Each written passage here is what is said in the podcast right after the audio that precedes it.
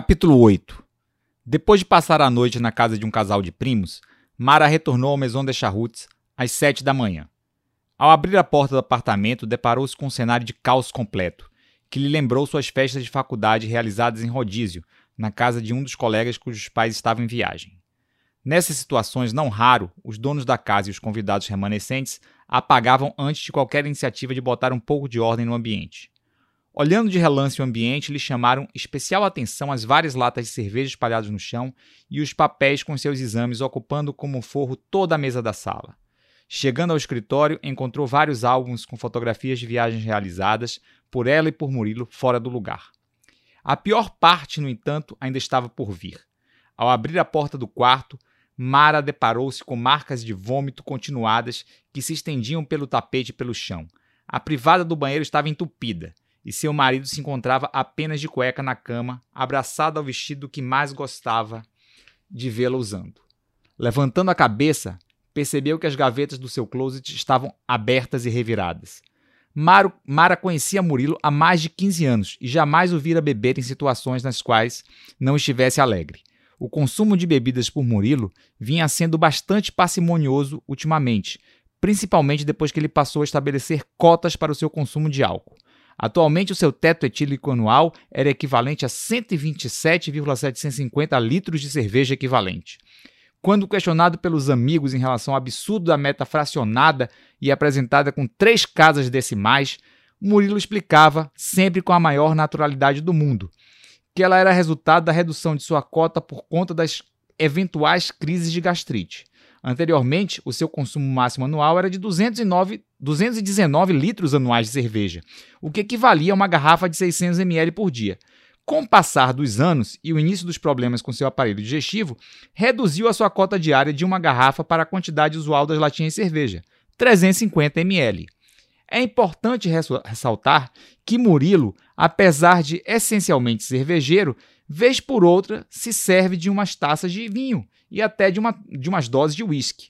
Nesses casos, para manter o seu consumo controlado, usa um fator multiplicativo determinado pela fração de álcool da bebida. No caso do uísque, por exemplo, que tem 40% de teor alcoólico, multiplica a quantidade consumida por 8, uma vez que a cerveja, sua base de referência, possui em média 5% de teor, teor de álcool. Quem vê Murilo apreciando o rótulo de uma garrafa de vinho e não o conhece suficientemente, pode erroneamente tomá-lo como um grande sommelier ou como uma da, daqueles enochatos. Mara, no entanto, sabe que nessas situações ele estará verificando com exatidão o teor alcoólico do vinho para que o fator multiplicativo aplicado seja o mais honesto e preciso possível. Igualmente inacreditável é saber que o controle de consumo de Murilo é realizado mentalmente, sem nenhuma caderneta ou planilha auxiliar que registre os seus consumos parciais. Quando a bebedeira não é muito grande, Murilo computa mentalmente o que bebe. Quando exagera, avalia a duração do evento, estima a taxa média de consumo por hora e finalmente aplica um fator multiplicador no dia seguinte, proporcional à sua ressaca, para que o resultado final reflita da forma mais fidedigna possível o seu consumo. É também no dia seguinte que Murilo atualiza o seu contador anual, o qual passa a acumular o consumo de bebidas do dia anterior. Voltando à sala, Mara encontrou uma poesia inacabada de Murilo. A caligrafia borrada e torta era indício de que várias latas de cerveja já tinham sido consumidas quando o marido andou em busca do resgate de sua outrora saliente veia poética. Durante a fase de namoro, as poesias para Mara eram quase que diárias no início, passando a semanais alguns meses mais tarde.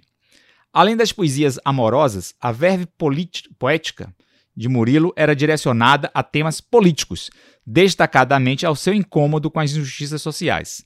Nos últimos anos, no entanto, as poesias foram rareando até desaparecerem por completo. Da parte decifrável da última poesia, escrita às dez latinhas da madrugada, chamaram a atenção de Mara os dois últimos versos.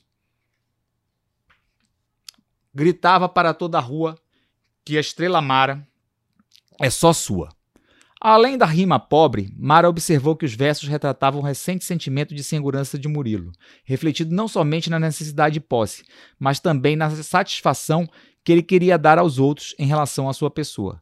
Os últimos acontecimentos a fizeram perceber ainda o quanto a privação da verdade em relação ao seu segredo mexera com a cabeça, a autoestima e o comportamento do marido.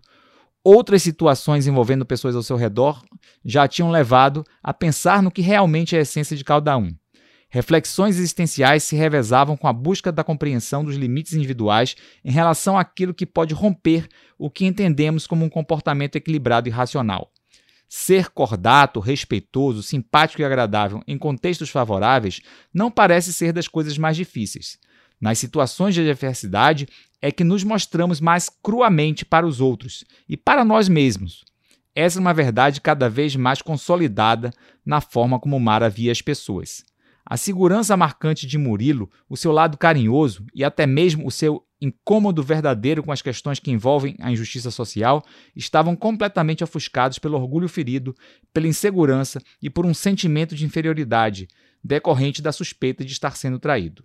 O seu comportamento poderia até encontrar explicação no amor, mas certamente deveria ser melhor compreendido pelo sentimento de posse machista, ainda tão evidente no admirável mundo novo da segunda década do século XXI. Mara estava absorta em seus pensamentos quando avistou um resíduo de ser humano caminhando na sua direção, saindo do quarto do casal e se arrastando pelo corredor em direção à sala.